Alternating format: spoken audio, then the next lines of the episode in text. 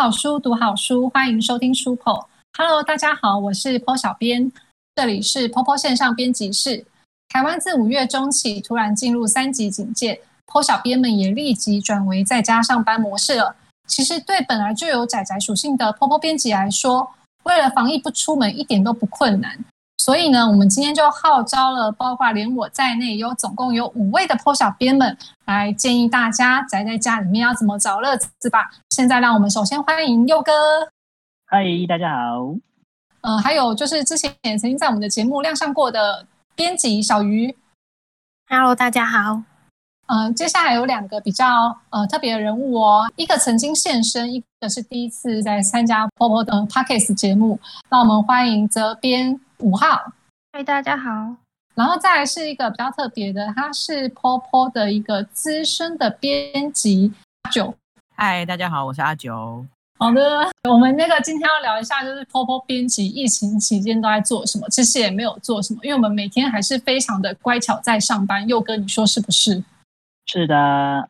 那佑哥，你是不是有偷偷在家带孩子？哦。在家带孩子不是偷偷啊，这是不得不。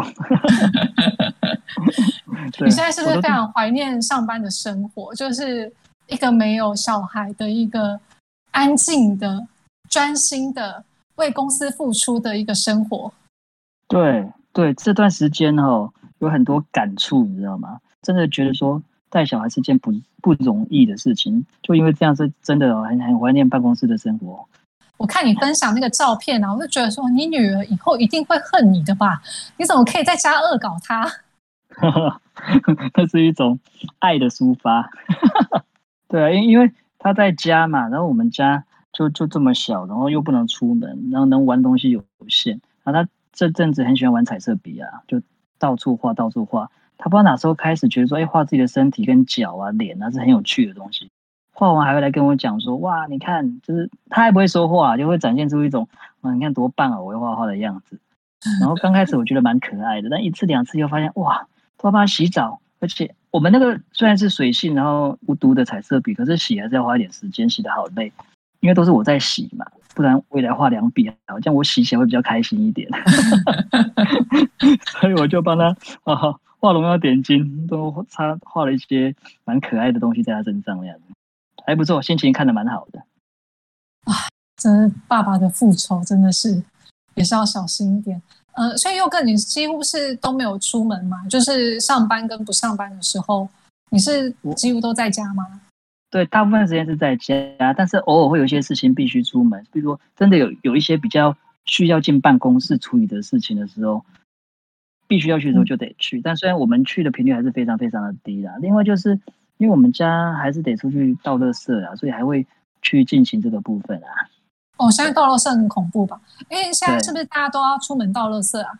阿九，我家是哎，而且可是我们会把频率压得很低，就是我们可能一周就是最多两次，然后会集中想办法把所有可以丢的全部都在那一次去丢。嗯嗯嗯嗯嗯，对，我真的觉得倒垃圾。是一个很大的群聚，我真的是有这种感觉。虽然大家都站得蛮开的，可是乐视车一来的时候，好像都忘记现在是疫情，大家就往前冲了，这真的蛮可怕的。啊，大家就想要赶快丢，我就赶快回家呀。小鱼跟五号呢？你们在家也是有负责倒垃圾的吗？没有，没有。小鱼，你竟然没有倒垃圾？哎，作为一个新进的猫奴，你难道不用清猫屎吗？我用豆腐砂可以冲马桶啊。豆腐砂是不是很臭啊？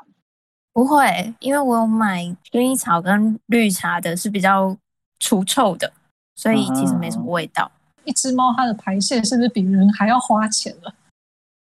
嗯，还好吧。不用不还好，它它能不用包尿布啊，也还好，它就会自己处理。对啊，它会自己处理，多方便啊，是不是？其实我蛮喜欢，就是这段时间出门。倒垃圾的日子，什么？因为对我来说，倒垃圾就是我放风的时间。我一个礼拜真的现在就是很少出门。我今天早上还在想，说我昨天看了 YouTube 的影片，然后我好想要吃就是吐司的那种早餐啊，想说要出门去，但是到了早上的时候就觉得啊，算了，就如果我出门一趟，我又要消毒什么的，就懒。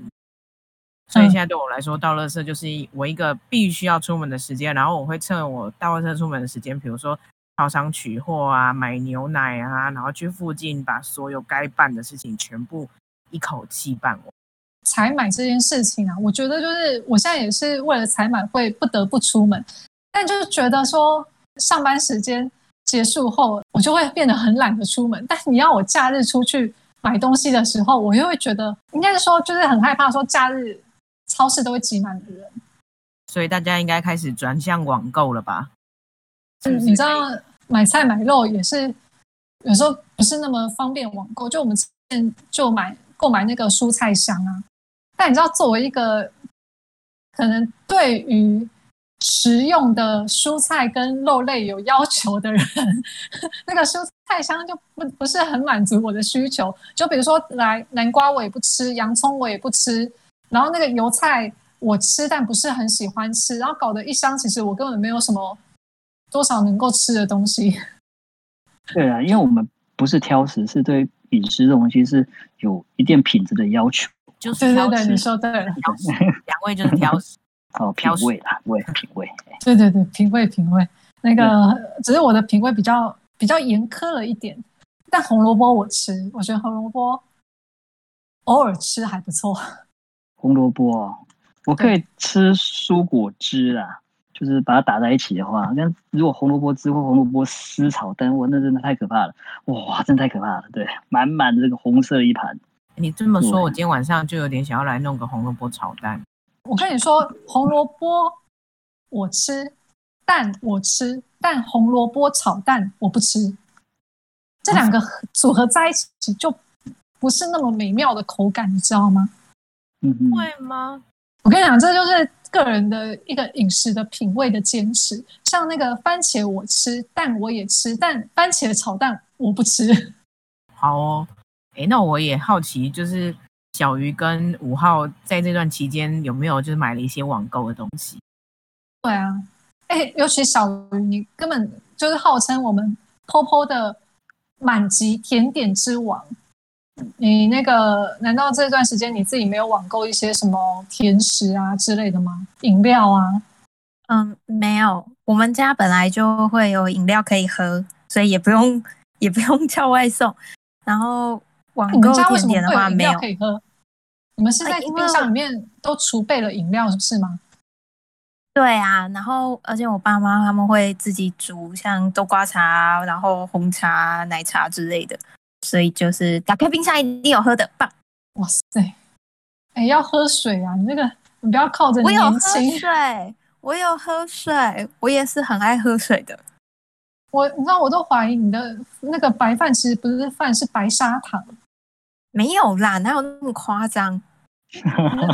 你那吃甜的太夸张！你知道他早餐居然都是甜的，我说作为一个咸食人。有有咸的，也有咸的。我小时候很喜欢用砂糖砂糖拌饭吃，哎，然后再加点水，好像不错哦。哎，佑哥，我跟你说，你知道这个是所谓那个老派的吃法，就是这个会透露年龄的。我之前看就是网络上有一个问说，呃，小时候吃什么零食会透露你的年龄？然后那个我朋友就回答说方糖，我说对我小时候会吃方糖。然后，可是，但我没有吃到砂糖拌饭这件事情。我想，那应该可能是更久远之前的事情。对，而且要拌水哦，冰水、砂糖跟白饭，我绝配，真的。天哪，这这好可怕！那五号呢？五号有买什么？买了一些很居家的东西，猫饲料，然后买了一点绝，然后买了一点绝。你们家是有蟑螂吗？因为我住山上啊，所以我家蟑螂都很大只，所以。当当然拉牙也很大只啦，但是最近还没有看到拉牙出现，就希望他们可以赶快来我家，这样我就用不着买一些，就是买花这个钱去杀蟑螂。可是猫不是会抓蟑螂吗？那个是刚开始的时候，当它年纪小的时候，对什么东西都很有兴趣的时候，它就会有这个意愿去抓蟑螂。但它后来发现，它抓这个东西给你，你也不青睐，你也不会称赞它，你可能会称赞它，但是你会很惊恐，而且那东西又不好吃。他就会不这么做，它可能会盯着它看，所以如果有时候猫盯着某个角落看的时候，都会有点紧张。我要分享这件事情，什么？我们家我们家猫咪前几天它在，它就原本懒洋洋的趴着，很想睡觉，然后它就突然跳到一旁的柜子上，然后手在就是扒着上面的柜子，然后我就想说他在干嘛，然后就走过去问他说你在干嘛？你在看什么？然后就天啊，一只超级超级大只的蟑螂，然后我就赶快把它抱走，然后冲出房间跟我爸妈求救，说我房间有一只超级大只的蟑螂，救命！它一一副超级想玩的样子，我觉得很惊恐。对啊，你不是应该放它去抓才对吗？不要啦，你要很就是训练它的那个狩猎本能啊！我不要，对啊，然后你看猫它有狩想帮它洗过澡哎、猫跟蟑螂玩在一起，那画面真的很恐怖，感觉感觉像看异形片一样。很可怕的，而且那只真的超大只的，对，而且因为蟑螂，猫小的时候，蟑螂就是跟猫相比，就是蟑螂其实蛮大只的。然后蟑螂开始拼命挣扎的时候，就会跑到猫身上，然后猫就开始滚动扭动，然后想要把它踢下去，好可怕。它们又在地上扭打这样子，然后蟑螂可能就会非常紧张的跑进家具里面，那你就会处于整个就是非常非常崩溃的状况，就是你又不知道怎么办，你又不能丢下你的猫跑走，而且这是你的房间，你今天要睡觉，所以真的很恐怖。所以我是直接抱着猫逃跑。讲到蟑螂，我这边有一个经验呢、我之前啊租嘛，因为我台中人嘛，台北念书干嘛就租，然后要住外面。因为那时候要省钱嘛，要住顶楼加盖嘛，顶楼加盖那边基本上什么东西都会有啊，所以就有一次晚上睡觉的时候啊，就就就总觉得哎、诶怎么这么多蚊子啊，就是在叮啊干嘛的，然后有一阵子就蚊子在叮我脖子，就很烦，很容易给它打下去。我觉得那时候还半梦半醒，我觉得哎、诶这蚊子怎么那么大一只？突然觉得不对劲，然后刚刚开灯一看，原来是一只蟑螂、欸，打死在我的脖子上，然后整个鸡皮疙瘩都起来了。马上起来洗澡。因为那是潜意识，也不潜，就是半梦半醒在睡觉干嘛的，然后就哎、觉得有东西给它打下去。对佑哥你还把它打死，对啊，就是有议题好好的那种啊。哦！勇者，对，就是鸡皮疙瘩都起来了。好，我们跳下一趴了。对对对，哎、可是说到这个啊，你知道，呃，我记得之前征文啊，就是我非常有印象，是不是曾经有人以蟑螂为题，然后还用了蟑螂的封面？有有有对，作为 POPO 的编辑，真的有点不太舒服，但我们还是非常勇敢的点开来看。哦，希我希望这一段播出去的时候，我们的作家们不要这样子来恶整编辑，有时候会影响到编辑对你们的观感，拜托。刚才有讲到说，我们现在大家都在家吗，那那个编辑的工作是有办法在家里面完成的吗？就是现在我们在家工作的期间也一个多月了，好像快近两个月了。就是大家说一下，就是在家工上班的那个优缺点。佑哥，优缺点，对，因为因为刚才前面有聊到小朋友的部分嘛，确实呢是嗯我最、最幸福又是最困扰的一块哈。对，就是啊，这么可爱的小生物在那边走来走去，一直烦你，你又生气，又要中断工作干嘛的，整个工作效率一定会受影响。然后我倒觉得在通勤时间是对我来讲是最好的一个一个福利啦哈，就是。呃，可以把那个时间节省下来啊，哎呀、就不用在那边跑捷运干嘛的，然后确实哦，虽然我我这边离办公室还不算远，都已经这么幸福了，我猜一些住比较远的同事应该会更有感啦。哈。对对对，我超有感的。我可是嗯单程、那个通勤单程上班要一个半小时的人，我现在可以每天睡到八点，我就觉得哦，好爽哦。而且我觉得通勤哦，通勤在上班时间通勤，又是那个捷运人潮特别挤的时候，那个真的是蛮不你现在会舒服的现在、嗯，就是那么多人的话，就真的会怕。如果人少的话还好，可是嗯毕竟现在还是疫情的关系嘛，就就如果看到很多人的话会怕。是啊，哎，因为疫情的关系，所以我我后来啊，也如果要去办公室的，我都改骑摩托车去。对那你骑车要多久啊？我骑车跟其实跟搭捷运差不多，大概三十分钟左右，二十三十。哎呀，然后我现在连机车停下来都不敢跟大家停太近，而且要尽量停在那个顺风的上风处，你知道？他说不定就改变风向。我跟你说。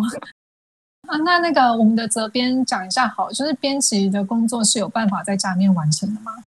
编辑的工作有办法在家里完成，只是嗯去公司上班还是会呃有比较方便的地方，就是因为我家没有有线网路，要开手机的分享，网速非常非常的慢。哎，可是小鱼，你现在是一个有猫的人，嗯所以呢，猫跟公司的人气，让你选择的话，你会选择哪一个？我其实没有那么怕热，我当然是选猫啊。哎，不对啊！你现在主管在线上，你不是应该要表现出你对于一个？可是你是说公司的冷气呀？你这个就比不上我们的那个离职的前同事，他无论如何都一定表现出他对公司的忠诚心。可是我觉得在家上班还是有好处，是省下那个通勤的时间，真的很方便。因为有时候在公司上班，然后想把工作告一段落再回家，可是都太晚了。就是还要加通勤时间，回到家就很晚，我就觉得很不方便。可是在家的话就没有这个困扰，因为我就是在家，我要做到多晚都可以。对我来说，就是在家上班啊，就是有一个坏处，就是说你的工作跟生活没有办法分得很开。你好像就是一开始在家上班的时候，会觉得好像每天都在上班，无时无刻都是处于那种上班模式的感觉。可是，如果是在办公室的话，你下班你就是你的生活，你就是把你的生活跟你的工作分得很开就是了。可是现在在家工作，好像就没有办法把这一点分得很开。我觉得这是算是一个缺点了。我非常的有感觉，就是你讲说假日跟平日分不开这件事情，我昨天就想说啊，就是两天前我们录音的时间是礼拜一，两天前我想说，哎，礼拜五了，接下来放假两天，好像没有放假的感觉，也没有放假的雀跃感，然后哎，今天又上班了。对，我记得那个阿九，那个前阵子还跟我说，他端午节的时候要来工作，因为他根本已经没有假日跟工作的感觉了。对，我帮你说出来。对，没错。那天我会让你的主管来听一下这一集。我那天 真的就是寄信给大家，请大家回我信的时候，后来才有一个同事回我说：“哎，阿九，那一天是端午节放假哦。”然后就呵，原来那一天是端午节放假哦。啊，说到这个，我昨啊，我今天早上收信的时候啊，我看到那个佑哥寄信给我的时间，居然是凌晨一点呢。对啊，因为我们时间被切割的很很碎啊。但我还是希望尽量可以维持这个上班的作息啊。这真的是算是在家上班的缺点，就是你优点就是你省下通勤的时间，然后你在你熟悉的环境里面，你可以很舒服，舍不得吹冷气这一点，觉得有点 有点麻烦。可是。你缺点就是说，你真的要很努力的才能把你的工作跟你的生活分开。不是大家觉得说，哦，你在家上班都很爽，没有，就是变得比较惨的，就是你好像无时无刻都在工作一样，因为你的工作还是要做完才行。对啊，辛苦大家了。那五号呢？五号觉得在家上班的优缺点是什么？呃，可能就是要跟同事、主管讨论是比较麻烦，就可能你要文字上你要写细。避免说在你的信或者你的讯息出去之后，对方可能跟你接收到的资讯有落差。像在办公室，你可能有有些有些疑问的时候，你就站起来，回头问完就坐下来开始工作。那在家里，你可能你可能要等个，有可能会需要等到一天。哦，对，我觉得这一点好像是比较是一个困扰啊，就是。没有办法及时的沟通，或者是说在沟通上面要花上很多的时间，因为呃你没办法见面，没办法谈的时候，对。好，讲完那个在家上班的事情，我们来讲一下，就是说，因为毕竟现在是一个全部的人都在家的一段特别的期间，那 Popo 作为一个网站呢，它是不是在这个疫情期间比较有获益的？还是说，其实这样的一个疫情，它对 POPO 它也是有影响的。我觉得我们先来就是谈一下 POPO 网站的一个变化好了。这个就要请教我们资深的编辑阿九，因为阿九他本来是，呃，他在 POPO 十二年了，就在 POPO 的年资比 POPO 的年纪还要再大一点点。他真的是一路看着 POPO 成长，就是他原本只是一个 POPO 的责编。然后后来就是因为对于 POPO 非常的熟悉，所以他转到营运部门去，然后在幕后呢一直就是支撑着 POPO。那他对于 POPO 网站的一个流量或数据的变化也是比较清楚的。我们请阿九来跟我们分享一下在疫情期间 POPO 网站的一个变化。我觉得比较明显的是，大家好像因为很多同学可我们的会员可能就居家上课。然后，所以大家其实会发现说，就我们的婆婆就没有平日假日的分别了。在你是说，在他们在上课的时候，其实偷偷的在看婆婆吗？什么偷偷就正大光明啦，对不对？哎呀，希望老师跟家长们都不要听到这一段。没有，他们其实只是开着 POPO，他们没有看，他们还是认真的在上课。我这边也想要呼吁一下，你看我们今年的华文创作大赏六月一号就开跑了，是不是这个时候就很适合大家一起来背稿？啊，现在已经暑假了，完全没问题啊！每个人都来给我看 POPO 啊，每个人都来给我写写华赏的作品啊！真的，大家冲起来呀！对对对，太棒了，阿九来。那还有呢？还有其他的一些观察的方向吗？我觉得其实留言数、作品数、订购数都有蛮明显的增加，就是还蛮蛮开心的，看到大家这么的活络在上面，这样这么活跃的在上面进行各式各样子的互动跟创作。对啊，我觉得这一点是蛮好用，好像在网络方面的确是呃有所成长的，就是一些阅读方面啊，或者是一些创作方面。那我觉得这也是的情况下的一个比较好的变化，但应该也是有一些坏的方面吧。就是佑哥，你觉得呢？哦，对啊，就是我们 POPO 这里啊，除了线上的部分，也是有实体的通路，比如说书籍销售啊。在实体端的部分呢，就其实是真的有受到影响，就是因为疫情的关系嘛，很多人其实没有办法直接进书店，或者是呃出门的次数都降低了嘛，所以在消费就是买书这件事情的选择上。嗯，他们可能就暂缓了，不见得会现在去购买这样子。也许，也许等疫情过去，他们可能会这样考虑。又或者说，呃，透过线上消费也是有，就是说从消费行为来看，转到网络书店去购物的部分有成长，但并没有因为实体购物的这一块全部往线上去转变是没有的哈。对，那我就猜想。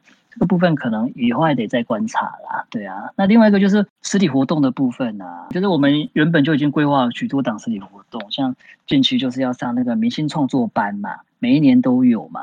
但没办法，今年真的取消了。其实去年我们就因为疫情的关系，我们原本每年有两班，缩减为一班，然后今年其实。在规划的时候也是非常的胆战心惊啦，想说还是先维持一般，然后讲师也都邀请好，而且这今年是邀请到非常大牌的讲师，但就是因为疫情的关系，所以呢非常无奈的、忍痛的把刚爆发的时候我们就取消了这件事情。我们当然希望可以把这么好的活动带给大家，可是只要有任何的可能关于疫情的风险的话。那我们就不会去举办这样的活动。对啊，对啊。那讲到刚才那个郭小编提到的非常可惜的讲师，我还想再多透露一下，这个讲师他会是一个导演啊，对，是一个导演，对，而且是一个大牌的导演。对对对。不过这次讲师的名单我们会继续保留啦，那只是看以后。要么是疫情发展，看它的变化嘛，看课程怎么可以怎么举办，或者是有没有线上化的可能。这我们以后会继续努力。好，那其实我觉得还有很可惜的一点啊，就是其实因为今年的国际书展本来是有那个陈宇跟 Misa 还有西城的签书会嘛，然后取消了。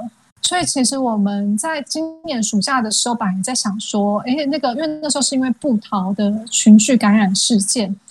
所以那时候也在想说，哎，如果我们本土的一个群聚感染就是在那时候结束，那是不是在暑假的时候有机会办这样的一个作家见面会呢？呃，到时候可能就不止这三位作者，我们可以有更多的作者一起来跟大家就是呃互动。但没想到就是也是非常的突然，在五月中的时候就是爆发了这么大规模的社区感染。对啊，对啊，不过。哦，生命会找到他的出路了。我们也会持续想到更多的办法，让作者啊跟会员朋友们通过别的方式可以有更多的交流啊。然后大家想念许久的作者，也可以跟大家去至少聊天说话干嘛的，尽可能用别的方式去去完成这件事情。对，其实我们的作者他们在这段期间都还是非常的持续努力在创作。那嗯，这样的一个疫情，它其实不只是对 Popo 哈有一些影响，或者是对书店有一些影响，它可能非常直接的就会去影响到这些作者，因为他们毕竟书籍或者是线上或者是实体的销售，其实都跟他们的收入来源有关。所以就是，呃，虽然不能见面，也希望就是大家可以去尽量的支持这些作者。你可能去，呃，线上你看免费的也好，或者是你留言。鼓励或者是什么的都可以，我觉得我我们很多的一些作者他是需要大家这样的一个留言的。好，那还有还有其他方面吗？就是啊，我觉得有件事情我可以分享，就是在这个这一段期间，我偶尔因为有时候婆婆站上啊，尾巴站上，我们都会看到有一些留言，就是一些不法留言，然后我们都会将这些留言删除，广告账号删除的部分嘛。然后在这段期间，我特别有感的是，我只要看到摸摸茶这一类的广告，我就会特别生气。虽然以往也就有了，但是在这段时间看到的时候会特别生气，因为就觉得说，这时间不是就叫你不要人与人的接触吗？你没有打一九二二还是什么检举他们吗？没有，哎，但是我想到这件，想到这边，我有一个很好笑的往事可以跟大家分享。什么？早期这些广告账号在站上放的时候，他们都会放上自己的赖账号，然后佑哥就尝试过，就是是不是要这些是不是真的，所以他就真的加入这些账号，立刻就被发了讯息。对，应该说那时候法务有请我去收证嘛，我说啊怎么收证？他们就这个账号怎么收？我只好加加看加完一个以后，从此我的那只手机就一直在收很奇怪的讯息了。那个，请问，呃，你的婚姻状况还好吗？倒还好啦，对了，黑了，没没有被怀疑你做了什么事情吗？当时我真的觉得有够好笑的，就是怎么会有人真的想要加呢？你你要把他澄清，不是那时候这不是他想加的，他是被逼的，他是非常对啊，也没有嘛。哎，那个呃，请问那个夫人在吗？他应该要听听这一段。没没有想太多，都他们真的神通广大呢。我想说，就是账号就是好，你收证完封锁完就结束了嘛。他怎么知道他会伸出别的账？就是他就是有办法找到我是谁耶？哎呦，太可怕了！所以大家还是不要随便乱加。嗯，对啊，对啊。聊完那个婆婆的部分哦，我们现在来聊一下，就是疫情的这一段期间，到底都在做什么？请问大家就是不工作的时候，我们刚已经对公司表完忠心了，对我们大家都很认真的在工作。那请问，就是工作之余，因为我们也不能出去嘛，平常作为一个宅宅，你在家到底在做什么？你有什么好建议给这些婆婆的会员呢？小鱼啊，啊，你不工作的时候都在做什么？撸猫？对，你现在是有猫万事足就是了。对啊，你不要过多骚扰它，这。我我看到我朋友啊，因为他就是太长的暑假嘛，我就一直跟跟我朋友讲说，你不要再去骚扰你家的猫，它真的很可怜，它已经很厌世，你没有看它那个脸就已经充满了厌世的感觉嘛。然后我朋友就说，因为他在工作的时候，猫一直在旁边睡觉，他就觉得不爽，所以他就一直去弄醒它。蛮好的，我喜欢。然后我说我在工作，你你怎么可以在睡觉呢？所以他现在直接弄醒他，他说天哪，好可怜，放过那只猫。我也会 一直弄醒我的猫，而且就它就睡在我的床上，然后用各式各样的姿势。凭什么要求你开冷气，对不对？哎，我爸会，我爸就会开冷气给他吹了，不用我。对啊，你看他怎么那么爽，开冷气睡觉，然后我在那边工作。猫咪会要求开主人开冷气哦。应该是说，它就会用那种卖萌的眼神看着你，你情不自禁就会开开冷气了。但我觉得猫咪确实蛮需要吹冷气的。对啊，那跟你家的小孩一样，它就是需要吹冷气。对哦，我的小孩舌头还不会吐出来散热的，它更需要。真正的那个主那个猫奴来说一下，你每天在家撸猫吗？还有没有打扰你工作？小鱼，看他心情。他之前有从我的键盘上面爬过去啊，然后就会档案就会啪出现一大串意义不明的字，然后我就会开始尖叫。然后把它抓走，然后不然就是挡在我的荧幕前啊，然后我就看不到东西，就再把它抓走。然后他就烦完了以后，他累了，他就会去旁边睡觉。我觉得你现在听的都是一种炫耀的感觉，你知道吗？我没有 啊，我没有办法啊，都是这样子啊，就是那种有猫的那种感觉。不对啊，我们在说不工作的时候在干嘛？小鱼刚才讲的都是。嗯，工作的时候也撸猫，不工作的时候也撸猫。那你还有在做啥？不是工作的时候，他不要来烦我，我就不会去撸他。但是他来烦我，我就只能把他抓走啊。那不工作的时候，就是专心撸猫。有别的乐子吗？你知道是不是我们的会员每个人家里面都要配备一只猫？很棒啊！就是现在是他们的繁殖季，所以有很多小猫待领养。欢迎大家去领养，领养代替购买。那五五号平常在家干嘛？平常在家就是把之前没有看来不没有时间看的作品看完吧，因为现在不用通勤多了很多的时间。这么推荐的吗？那我推荐一下我们最近出版的作品《遗失记忆里的歌》。哦，遗失在记忆里的歌。哎，我觉得那一部其实蛮欢乐的，但我是先听了就是我们家那个大头目录制的那个版本。每次听到他录的那个版本，我就觉得好好笑哦。那段就会让人家很想要去看这本书，因为觉得菜市场那个部分真的是超好笑。然后第一次有这么接地气的男主角，老实说，我一定是受到我们大头目演绎的影响。我觉得那个男主角太接地气了，非常的菜奇亚很好。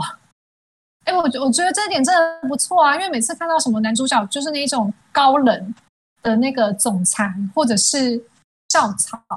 我觉得像那个蔡思阳这样接地气的男主角很好哎，可是我觉得他们会写这样子，就是跟女主角有明显的那个距离的男主角，也是一种内心梦想的感觉吧。哦，对啊，其实也没办法遇到这样的人，但你很容易可以遇到非常接地气的人。对对对，其实我也是蛮爱看这种高冷的那个男主角。可是我跟你讲，那个高冷的男神有时候要塑造起来也也不太容易，就是。就是他要非常的完美，然后就是完美到你觉得活在你理想中的那个样子，要不然有时候不小心太平面了，你就会对他没有感觉。其实我觉得我们作者写的男主角啊，都偏平面，跟女主角相比起来，有时候都是一种梦想中的形状，而不是一个真实存在的人类。但是我觉得这样子也蛮好的，因为如果他如果写一个真实存在的人，我可能看一看就觉得有点无聊。可是有时候就是这种类型的看多了之后，然后突然看到一个接地气的呀。哎，蛮觉得蛮有趣的。对，我其实我觉得接地气的男主角要写的不容易耶，因为很像你身边的人的话，你有时候真的不会对他产生什么，就是超出于朋友之外的想法。但是如果能够把一个很接地气的角色写的非常的吸引人，我觉得是非常厉害的一件事情，代表他对人的观察细致。这一点我同意。就像那个我们那个 podcast，因为有时候真的是缺少男生，所以只要请佑哥来录录一下那个男主角。佑哥的声音一出来。我就出戏了，不好意思，真的就是太接地气了，因为太熟了吧？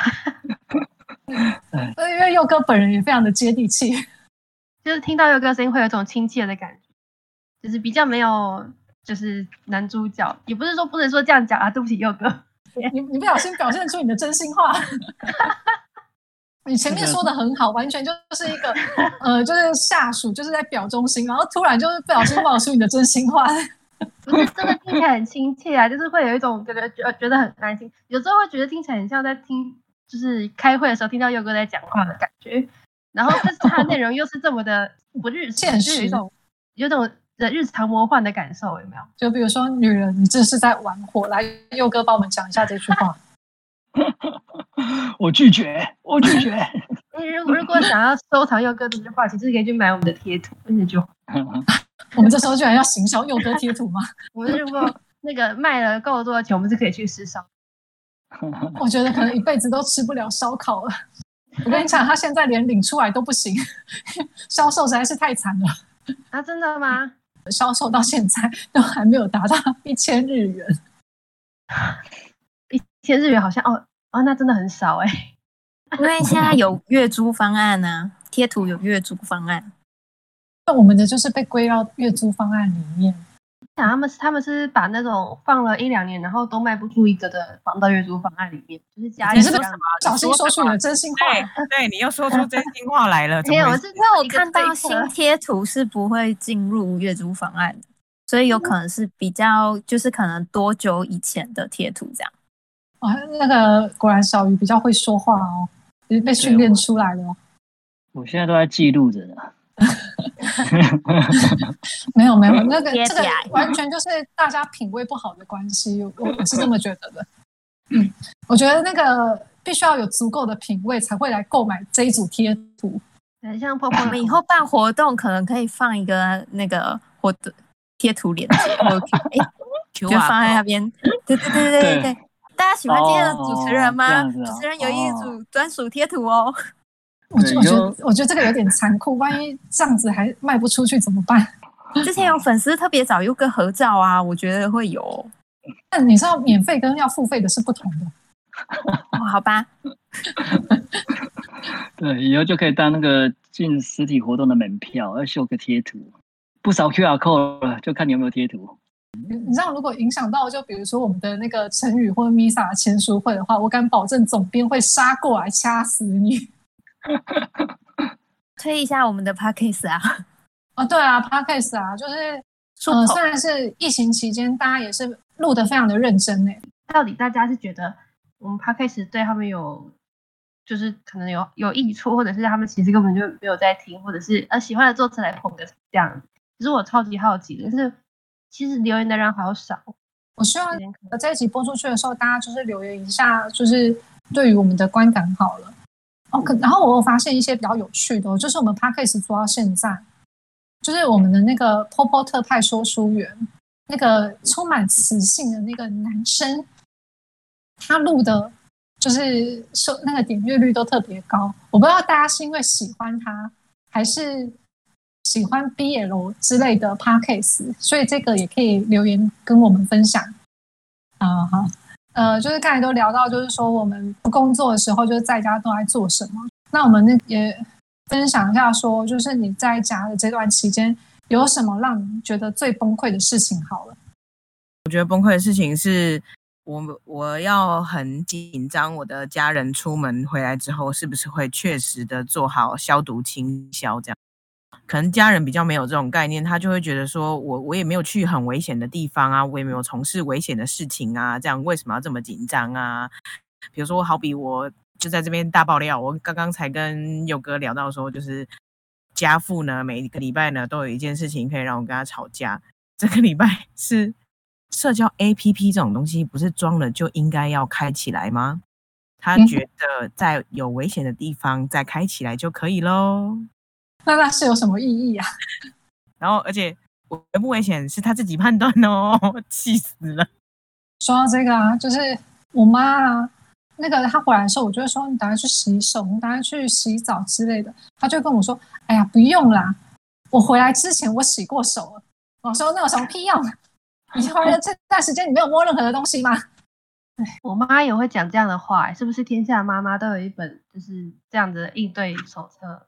他们都有被植入晶片，讲会讲一样的话，标准，他们的标准我真的是没办法理解。佑哥，你你的这个一定要分享啊！那个夫人令夫人都已经就是上网爆料投诉了，你怎么可以不重新分享一下你做了什么样的好事？哦，对，这个已经不想再提了，痛苦的回忆啊，对，痛苦的回忆吗？说话小心一点。对，这是好甜蜜的回忆啊！哈，对，就是因为在家的期间呢，要让小孩子一样有享受户外生活的感觉，所以我就想说，帮他搭个帐篷吧，对，让他也可以在家也能露营这样子。因为现在最近因为居家工作嘛，然后很多时候不能出门，所以大家采买，我相信大家跟我一样，家里会多很多纸箱。那我就觉得这个纸箱，哎，我曾经帮他做了做过一台车子，他还蛮喜欢的。那开着开着，可是很快都玩腻了嘛。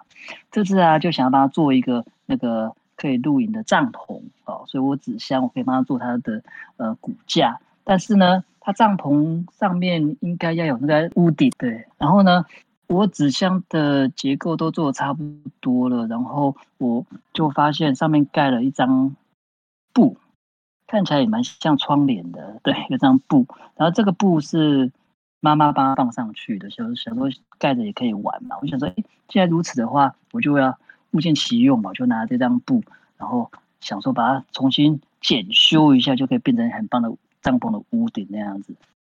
所以我就很努力的把它盖在这个支架上面，然后盖完了差不多，我觉得它需要有窗户，我就在窗户那边开一个洞。然后开完窗户后，发现哎，它应该有个门比较好出入，所以就大刀一剪，又开一个门的洞啊，这个洞最大。都做差不多了以后呢，我就赶快找我女儿来玩，她玩的好开心哦，爬来爬去，然后呃妈妈也很开心在旁边拍照，拍着拍着她就觉得哎哪里怪怪的，怎么会有洞呢？然后她就问我说这怎么回事？我说啊帐篷需要窗户跟门啊，所以我就帮她加工了一下，然后她脸色就变了，她就问了我一句话，她说你不知道这件是我最喜欢的衣服吧？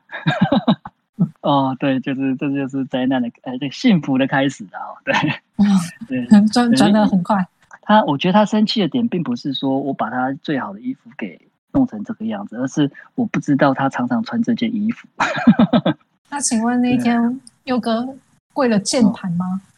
没有啊，后来就这样啊，因为因为他就因为那件衣服还真的买不到，就是好像我记得是在日本买的吧，对，然后又说是对，就真的是买不到的一件衣服啊。那我现在回想起来，他有拿照片给我看啊，就是每次我们他的生日的时候，他都穿那件衣服出现。我后来看起来 还真的是这一件，对啊。后来刚好这个品牌啊，在在台北有柜，所以所以他前阵子去买了几件，然后我就说好吧，不然就就这样子吧，就是 买那几件都算我，就这样子啊。哎呀，他刚开始还怄气说不要，我什么都不要，但过阵子还是来给我请款的。一定要啊！怎么可以便宜了你呢？这这个真的会很生气，而且因为是在日本买的衣服哎。我也很识相的，很识相的，没有跟他说啊，你前几天不是说不用吗？对啊，所以对啊，这件事情算告一个段落了。他也是蛮开心的啦，现在又多了好几件。哎，不是他他这样放在上面，这会让人家误会啊。而且他的花式真的好像窗帘的。对，就就这样子吧，就这样子吧，卡卡那个刷出去就没事了，没事了。嗯。对呀，对呀，但但我觉得也蛮难忘的，还不错啊，对啊。然后问一下大家，就是平常在家室内温度是几度？我这边大概三十一度吧，就是不开冷气的话。然后我开冷气大概开二十六度啊。好呢？我我不知道哎，怎么怎么怎么知道的？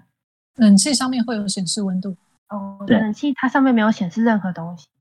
有有些在遥控器上会显示，有些是在就是冷气上面它会有显示，可能也都是跟佑哥差不多吧。因为阿九嘞，我们家房间大概就三十一度、三十度吧。可是因为前阵子其实我觉得没有这么闷，是我会把房间的窗户全部打开，然后电风扇让房间做对流，所以即使很就是温度高，但是我在里面我不会觉得太热。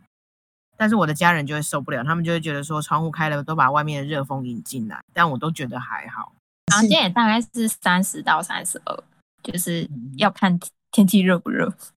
那我觉得大概三十一度是临界点，就是三十一度你都还可以忍耐，或者是三十度，三十度都还可以忍耐。对你大概超过三十一度，或者是有时候在三十一度你也觉得很热，可是超过三十一度那真的就觉得没有办法忍受。哦，说到那个，我爆料一下我们总编，你知道他是也是一个在家工作，然后完全没有冷气的人，而且更惨的是，呃，他家的邻居刚好在装潢施工，而且是那种砖墙的那种施工大整修，然后他说到现到目前为止都可以忍耐，我觉得他真的忍耐度很高。他有一天他真的崩溃，他说那个装潢的师傅在唱歌。而且唱什么？唱他就是唱了一整个下午。周杰伦、什么陈晓东、心有独钟、林俊杰，类似这样的歌单。我想说，哇，这个师傅的歌单可能跟我们是同一个年代的。陈晓东心有独钟，哎，好老哦。考验自己的那个注意的集中度啊，训练一下。好惨哦，就是好了，我们希望可以赶快回办公室去。我觉得疫情这段时间呢。呃，有很多幸福的事情在发生，有很多辛苦的事情在发生。呃，最近常看新闻哦，我真的要对那些医护人员好好的致意啊！我真的觉得他们是最最最辛苦的一群人哈，也呼吁大家真的要好好的待在家里哈，然后尽可能一起一起度过这段时间。我觉得一定会过去，就算不过去也会慢慢习惯了。然后呃，疫苗也开打啦，然后。大家防御的概念越来越好啦，即便以后要跟病毒一起和平共处，但也没关系。所以，我们都会有我们因为这段时间吸取的经验嘛。所有朋友也可以到婆婆啊，多多看小说、写小说啊，这也是帮大家度过疫情这段时间很棒的一个养分了哈。所以大家一起加油吧！我觉得就是用刚才说的很好，就是大家可以好好的珍惜这段时间，因为我觉得以后世界一定会恢复正常，我们还是可以去跟朋友聚餐、去旅行、出去玩。呃，我们不如就好好的珍惜这段在那个时间，我们就是不要增加医护人员的困扰。你可以在这段时间就是呃看你之前错过的一些好书，或者是说你心里面有很多很多想要跟别人分享的东西，你把它写出来，然后别人也会看，别人也会来呃留言，然后来跟你分享他的他心中想要说的话，这样子。那我们就呃一起就是努力在这段期间有更好的创作，Popo 会陪伴大家撑过去的。好的，那我们那个这一集就是婆婆线上编辑室就到此为止了，那就是跟大家说拜拜喽，拜拜，拜拜拜拜拜拜。